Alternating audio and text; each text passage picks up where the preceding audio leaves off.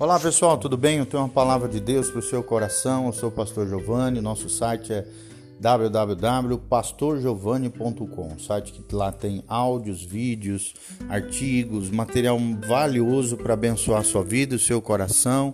Lá você pode crescer, florescer no Senhor através de cursos online, material precioso que realmente vai transformar a sua vida. pastorgiovanni.com. Então entre lá no site e agora nós vamos trazer uma palavra especial sobre a seguinte temática: a visitação de Deus, a atual visitação de Deus, com relação, é claro, à sua igreja, ao seu povo. Quando nós lemos lá em Gênesis 1, de 2 a 3, nos é dado um belo quadro de como Deus, do caos, produziu ordem. A terra, na, naquele tempo, né, no início de todas as coisas, no Gênesis, era sem forma e vazia e havia trevas sobre a face do abismo, é o que diz a palavra de Deus. Mas Deus não estava alheio à situação. Antes que ocorresse qualquer modificação visível na criação, naquela tenebrosa situação, o Espírito de Deus estava preparando o caminho para que a palavra de Deus propiciasse libertação.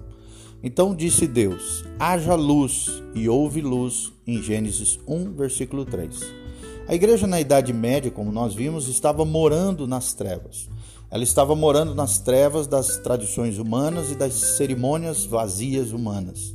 Mas Deus não estava alheio a essa situação. Ele enviou seu Espírito ao mundo para atrair os homens desviados de volta à sua palavra, que é o Senhor Jesus Cristo. O Espírito de Deus se moveu sobre as trevas das eras escuras e Deus disse: O justo viverá pela fé. Os dias da criação são uma figura belíssima da restauração da noiva de Cristo, a igreja do Senhor. A restauração, que tem um lugar lá em Gênesis 1, começa quando Deus chama o mundo das trevas para a sua maravilhosa luz.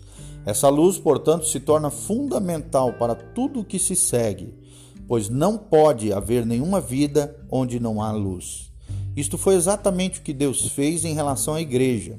Com Martim Lutero, Deus chamou a igreja para fora das trevas espirituais, para a sua maravilhosa luz, a luz da palavra de Deus. Sem que haja luz que o Senhor propicia, não pode haver vida espiritual.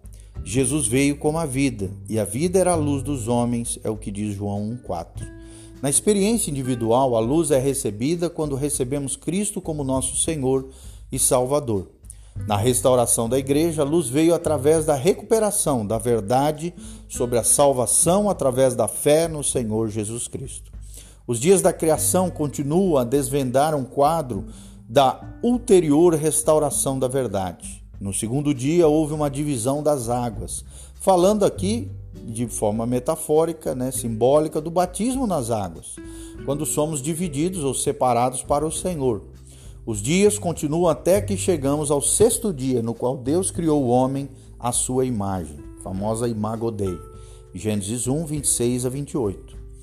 Então, né, como você pode ver, a igreja ainda não chegou ao fim do plano de Deus. Né? Nós já vemos a salvação pela fé nos dias de Lutero, o batismo nas águas, eh, sendo restaurado como, com homens como Obermeyer, santificação, né, a restauração do povo de Deus com os pietistas e John Wesley. Nós vimos também da cura, né, do, do ministério de cura através de vasos como A.B. Simpson, o batismo no Espírito Santo no começo desse século, principalmente, com o início né, do pentecostalismo. Então, a igreja ainda não avançou a posição da perfeita varonilidade, ou seja, a medida da estatura da plenitude de Cristo, conforme Efésios 4:3.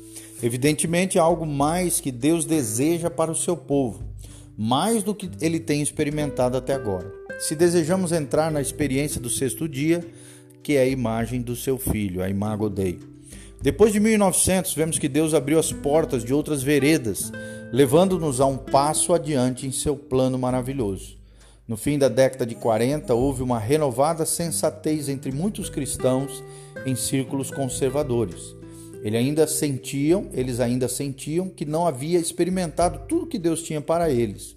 Eles haviam experimentado a salvação pela fé, eles haviam sido batizados, haviam sido cheios do Espírito Santo, mas nos seus corações havia um anseio de algo ainda maior por parte de Deus.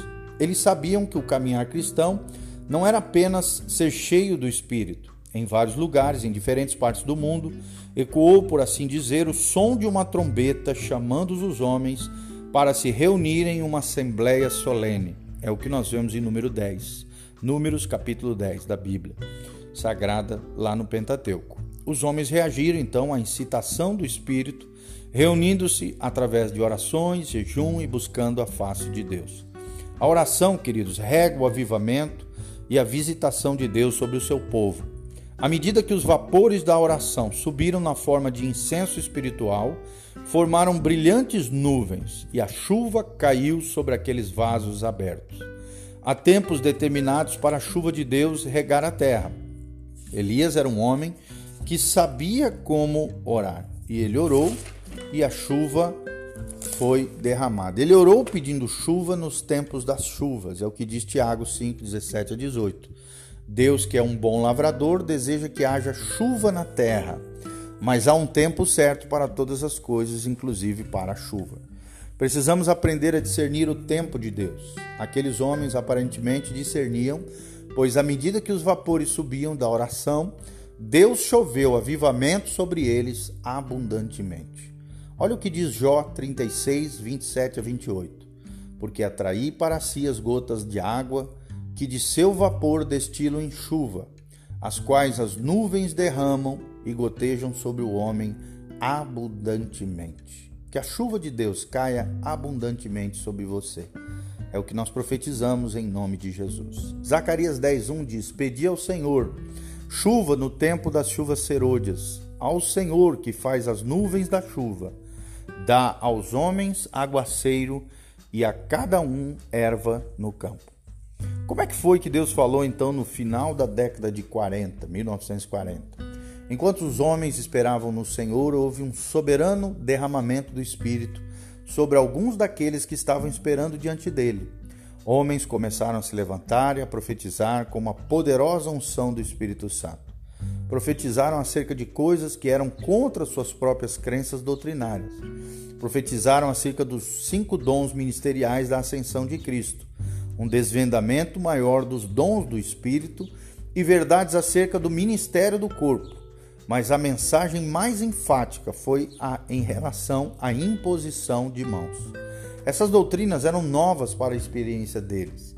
Anteriormente, eles não criam em nada daquelas coisas e por isso foram forçados a examinar a palavra de Deus. Por fim, a palavra precisa ser o teste final de qualquer doutrina ou ensinamento. Estudando a palavra para ver o que Deus havia revelado quanto àqueles assuntos, Deus removeu a venda dos seus olhos e a palavra se tornou viva. Depois de descobrir a base bíblica para o que havia sido profetizado, aqueles homens começaram a operar nas áreas que haviam sido indicadas pelo Espírito Santo. Nas suas reuniões, o Espírito continuou a fluir e abrir mais áreas da verdade. A presença do Senhor era tão real que não era necessário nenhum líder humano nos cultos, e não obstante havia muita ordem. Enquanto os homens entravam na presença de Deus, um louvor audível começou a fluir dos seus lábios de maneira que eles jamais haviam experimentado. Em que se tornou esse movimento de Deus que nós estamos falando?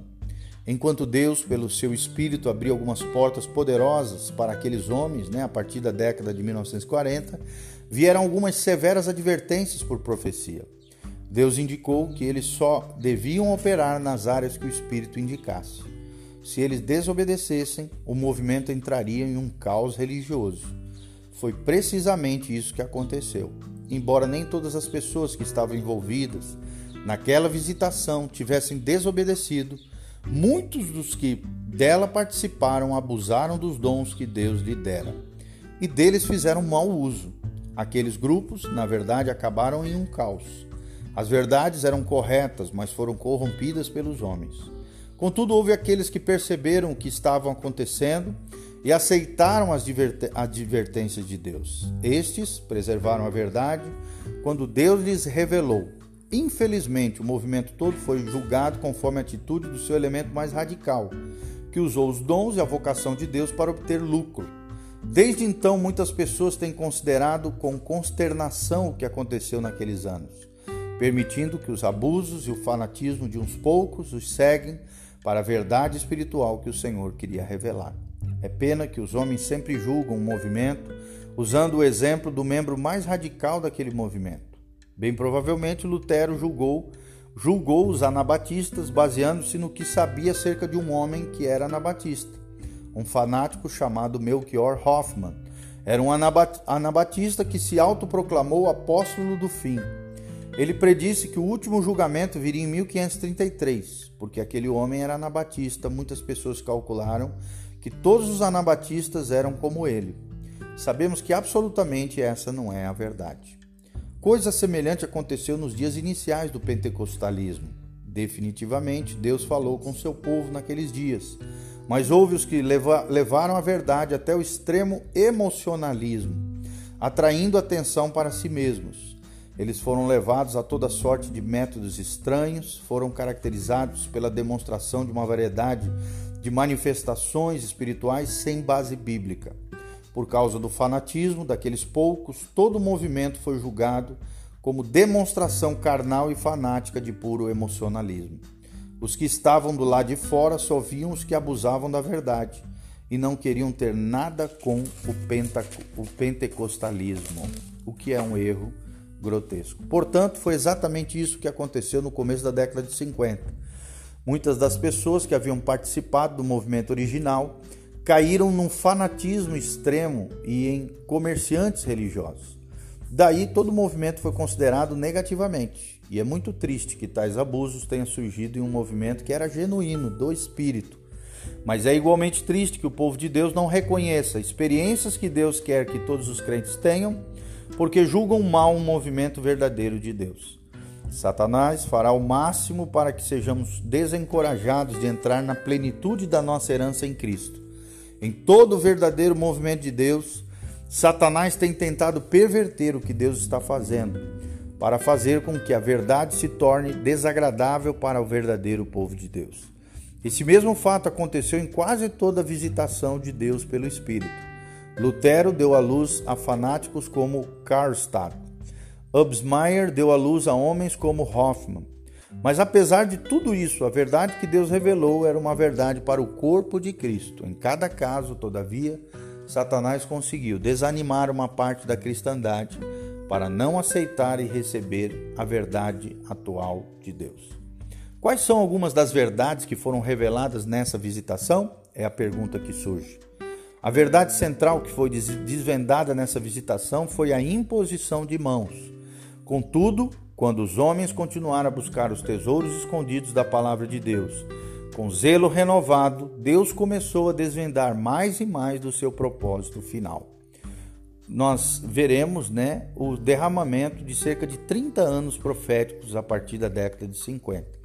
Algumas dessas verdades incluem o seguinte: a restauração dos anos perdidos, a restauração do fruto completo e dos dons do Espírito, o ministério de imposição de mãos, a revelação do corpo de Cristo, os cinco dons ministeriais da ascensão, os princípios de ordem e governo da igreja, a adoração em espírito e em verdade, o tabernáculo de Davi e os sete princípios da doutrina de Cristo, lá de Hebreus 6, de 1 a 2. E a maturidade dos santos é outra temática importante. Todas essas visitações anteriores trataram principalmente da relação do crente com Deus como indivíduo e incluíam uma ênfase na salvação pessoal e no recebimento pessoal do Espírito Santo.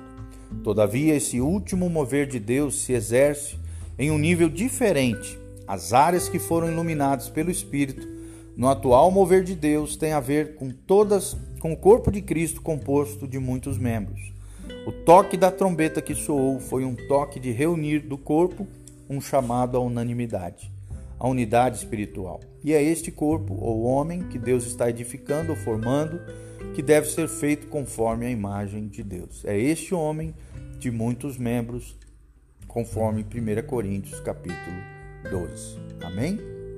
Deus abençoe você, esperemos trazer mais clareza sobre a visitação de Deus sobre o seu povo fatos históricos da igreja, da história da igreja, para que possamos conhecer mais e mais o mover de Deus, a unção de Deus, a graça de Deus e a história dos avivamentos dentro da cristandade, dentro do cristianismo. Deus os abençoe. Entre no nosso site www.pastorgiovanni.com. Lá você tem áudios, vídeos, artigos, cursos online que visam edificar e abençoar a sua vida. Também, se você quiser semear na nossa vida, ministério, família, pastoral, missionária, trabalho com vidas através de células, implantação de igrejas, salvação de almas, discipulado, entre no site pastorgiovanni.com e ali você tem como fazer isso, ofertar, semear na nossa vida, no nosso ministério e na nossa família. Que Deus abençoe você, sua casa, sua família. Louvado seja o nome do Senhor. Amém e amém.